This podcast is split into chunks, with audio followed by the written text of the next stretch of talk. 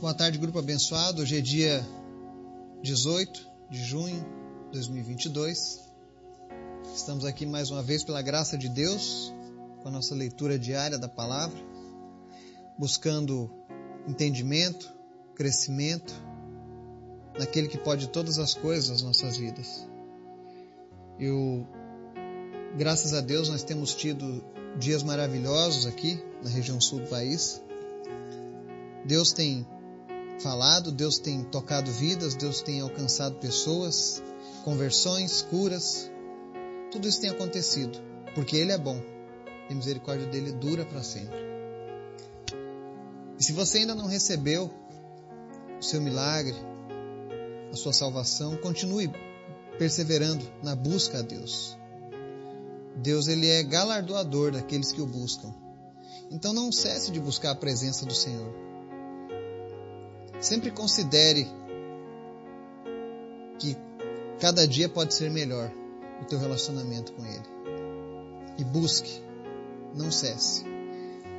Hoje nós vamos falar sobre a palavra que está lá no livro do profeta Abacuque, no capítulo 3, versos 17 a 19.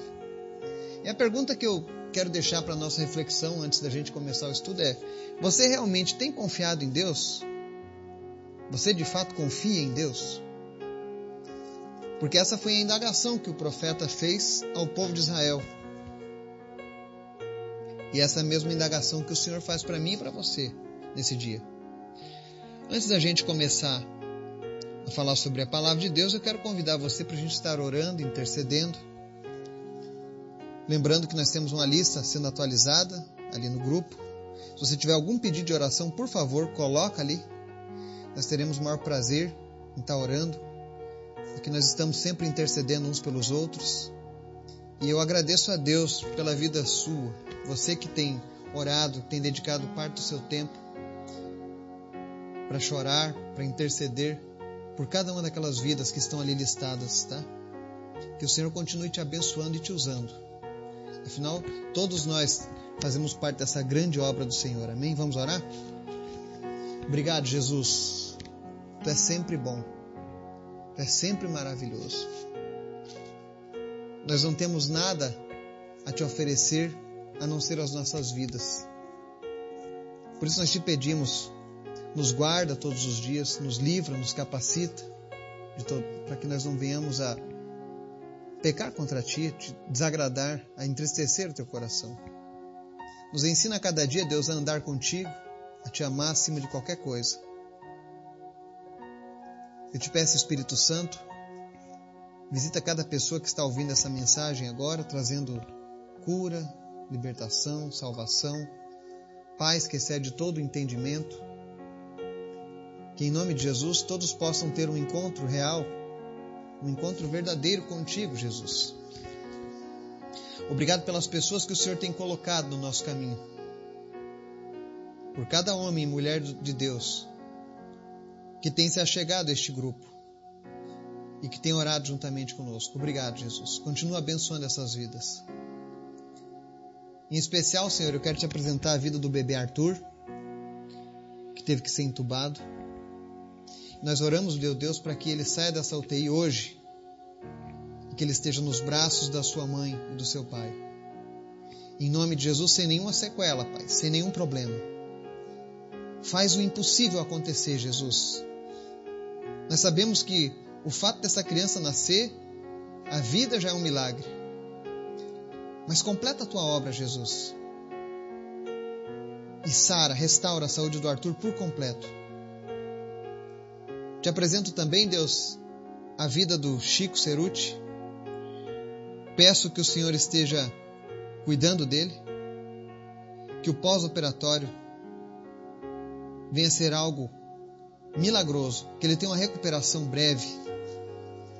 Nós repreendemos desde já, Senhor, a anemia e os problemas causados pelas retiradas dos tumores. Em nome de Jesus, que todo ferimento feche agora, que haja cicatrização.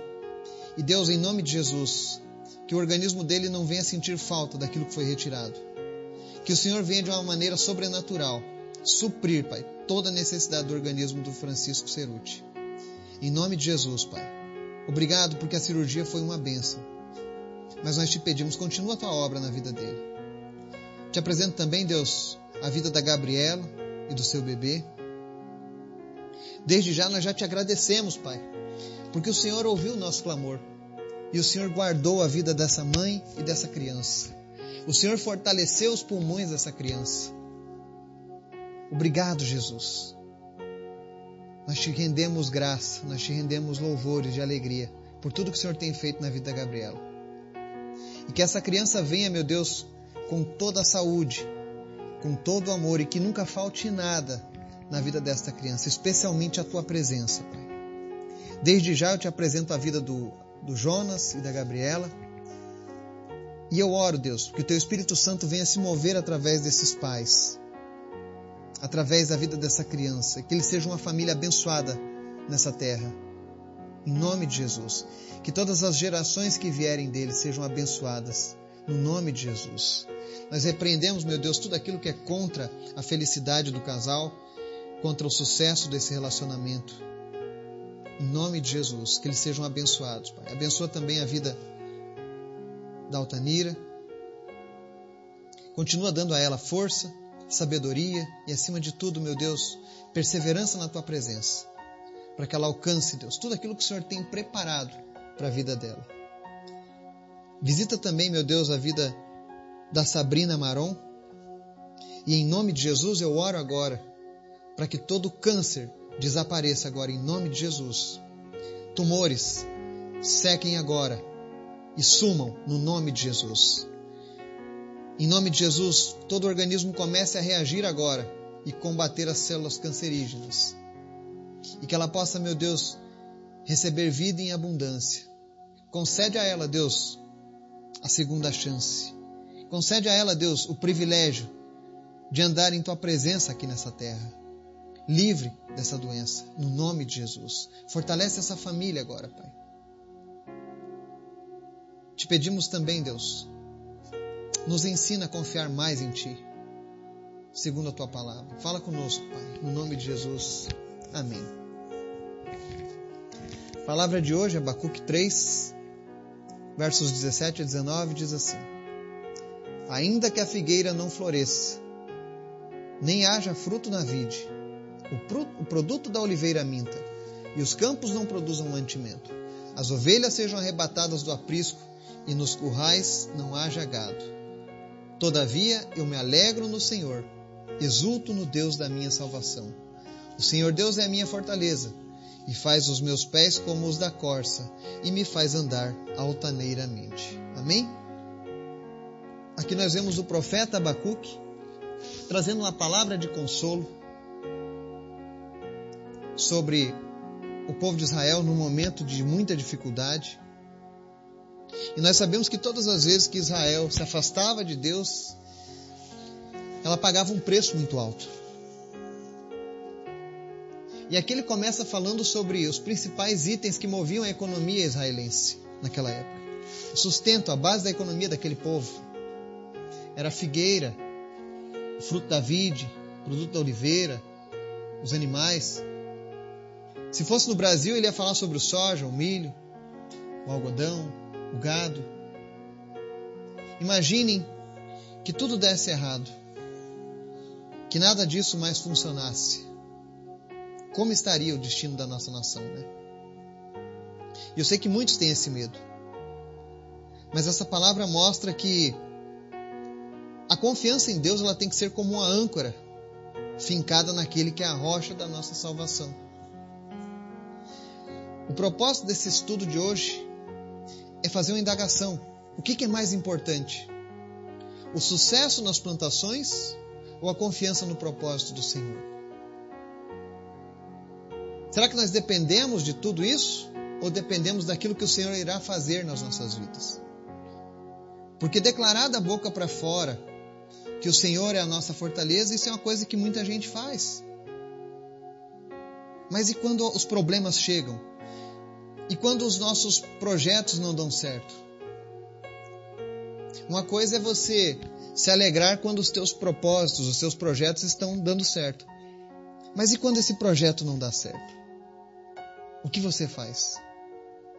Você simplesmente entra em depressão, tristeza, melancolia, começa a reclamar de tudo, ou a tua confiança continua inabalável em Deus?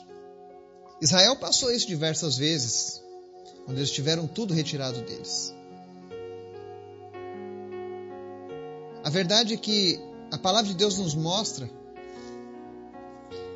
que quando os problemas nos cercam, Deus não tira simplesmente o problema e nos dá uma vida ausente deles. Pelo contrário, muitas vezes o Senhor ele nos fortalece e nos capacita para que nós tenhamos capacidade de enfrentar qualquer situação.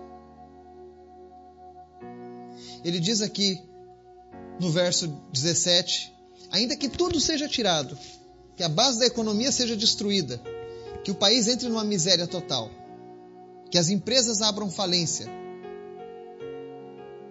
que eu seja demitido. Quantas pessoas preocupadas com o amanhã? O verso 18 diz para você que está preocupado: Todavia eu me alegro no Senhor, exulto no Deus da minha salvação. Nós precisamos aprender a confiar a Deus, em Deus dessa maneira. É muito fácil a gente confiar em Deus quando tudo está bem, quando a tua vida é só viagens, é dispensa cheia, é o carrinho com o tanque cheio de combustível, os filhos numa escola boa. Aí é fácil você alegrar em Deus, se exultar no Deus da sua salvação. Mas e quando essas coisas não forem possíveis? Quando as lutas vierem? Em quem você tem confiado? Será que a tua confiança vai mudar? Ou você continuará inabalável no Senhor? Aqui o profeta diz: Eu me alegro no Senhor, exulto no Deus da minha salvação. Ele estava dizendo: Olha, ainda que todas as coisas estejam dando errado lá fora, eu tenho certeza que o Deus que me salvou, que o Deus que me chamou, ele tem algo a ser feito na minha vida e ele vai cuidar de mim. No verso 19 ele diz: O Senhor Deus é a minha fortaleza e faz os meus pés como os da corça e me faz andar altaneiramente. Ou seja, tudo está dando errado. Mas se você estiver em Deus, tenha certeza, você vai conseguir passar, você vai conseguir vencer. Isso não irá marcar a tua vida de maneira negativa, pelo contrário, te levará além, te levará adiante porque Ele faz os nossos pés como o da corça. Então, que tal a gente parar de reclamar e começar imediatamente a confiar no soberano e todo-poderoso Deus? Essa é a conduta nossa. Nós não estamos aqui para questionar o que está acontecendo no mundo. Nós oramos, nós profetizamos. Mas se nada mudar, nós precisamos ter a confiança de que Deus está no controle, que Ele é soberano, que Ele é o Todo-Poderoso e que Ele pagou um alto preço pelas nossas vidas. E esse preço não foi pago simplesmente para que estivéssemos abandonados nesse mundo. Pelo contrário, nós somos propriedades do Senhor. Nós somos filhos do Senhor. E um pai não vê um filho largado na rua e deixa por isso mesmo.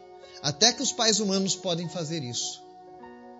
Mas o Pai Celestial não porque Ele tem propósitos a serem cumpridos nas nossas vidas. Minha oração hoje é que, que o Senhor nos ajude e nos ensine a confiar cegamente nele. Que nós possamos entrar nesse momento de reflexão. Sabe, peça a Deus nesse momento, Senhor, será que verdadeiramente eu confio em Ti? Ou eu estou confiando em Ti nesse momento agora porque está tudo bem? Porque se for assim, Senhor, eu peço em nome de Jesus, cria confiança no meu coração. Transforma meu coração. Me ensina, Deus, a confiar cegamente em Ti e não a confiar cegamente naquilo que dizem, naquilo que acontece no mundo. Porque o mundo não define quem nós somos, mas a Tua palavra, a Tua salvação e o Teu Espírito Santo. Que Deus nos abençoe e nos guarde em nome de Jesus. Amém.